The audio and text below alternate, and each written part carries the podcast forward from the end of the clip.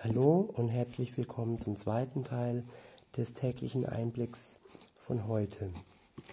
Dieser steht in Jakobus Kapitel 1, Vers 13 bis 15. Ich lese vor aus der Zürcher Bibelübersetzung. Dort steht, niemand, der in Versuchung gerät, sage, von Gott werde ich in Versuchung geführt. Gott nämlich lässt sich vom Bösen nicht versuchen und er führt niemanden in Versuchung. Ein jeder wird von seiner eigenen Begierde in Versuchung geführt, wenn er sich von ihr locken und ködern lässt. Wenn dann die Begierde schwanger geworden ist, bringt sie die Sünde zur Welt. Die Sünde aber, wenn sie ausgereift ist, gebiert den Tod. Was sagt mir den Vers? Gäbe es die Sünde nicht, gäbe es auch den Tod nicht.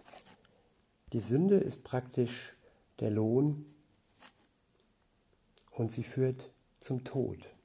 Sagen wir so, der Tod ist der Lohn der Sünde. Beide sind eng verknüpft. Und nur einer hat den Tod besiegt. Und dieser heißt Jesus. Der Sohn Gottes ist gestorben für uns und ist auch wieder auferstanden und hat so den Tod besiegt. Und auch für uns gilt, wenn wir das ewige Leben haben möchten, dann brauchen wir Jesus, der für uns stellvertretend den Tod besiegt. Und dann nochmal zum Thema Versuchung. Ja, viele sagen fälschlicherweise, dass sie von Gott versucht werden dass sie von ihm auf die Probe gestellt werden. Aber dieser Vers sagt eindeutig, ich lese nochmal, niemand, der in Versuchung gerät, sage, von Gott werde ich in Versuchung geführt. Gott nämlich lässt sich vom Bösen nicht versuchen und er führt niemanden in Versuchung. Ein jeder wird von seiner eigenen Begierde in Versuchung geführt. Man kann sagen, von Gott kommt nichts Schädliches. Eine Versuchung ist ja eine Sache, die, wenn sie dann die Sünde gebiert und am Ende den Tod, das sind Tatsachen, die uns von Gott wegbringen, die zwischen mir und Gott stehen. Wenn ich mich versuchen lasse, wenn, wenn ich mich ködern lasse, heißt es auch in dem Vers, dann lasse ich eine Mauer aufstellen zwischen mir und Gott. Und Gott möchte das nicht. Gott möchte eine Beziehung zu mir und ihm und er möchte keine Mauer zwischen ihm und mir. Und aus dem Grund kam Jesus auf die Welt und hat diese Mauer niedergerissen. Und wenn wir versucht werden durch unsere eigenen Begierden, dann kann uns auch Gott wiederum helfen. Er hat uns den Helfer auf Erden gelassen, wie er zurückgegangen ist in den Himmel, und das ist der Heilige Geist.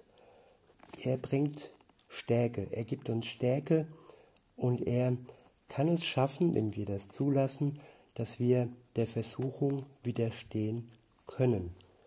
Das nicht aus unserer Kraft, sondern aus der Kraft Gottes.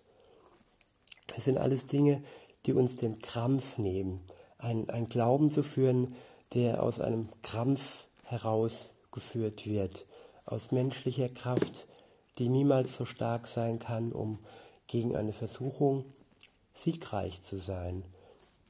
Jesus wurde versucht.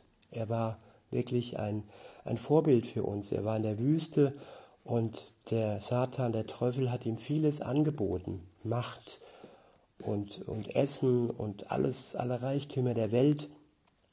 Und er hat auch widerstanden. Und am Anfang hieß es da, er war erfüllt vom Heiligen Geist, wie er in die Versuchung gegangen ist. Und das ist eigentlich das Wichtigste für jeden Christen, dass er erfüllt ist mit Heiligem Geist. Und das geht nur, wenn man eng zusammenbleibt mit Gott. Erstmal eine Beziehung beginnt, sich bekehrt zu ihm. Und wenn man dann mit ihm unterwegs ist, täglich mit ihm redet und die Beziehung pflegt. In diesem Sinne wünsche ich euch noch einen schönen Tag. Bis zum nächsten Mal. Tschüss.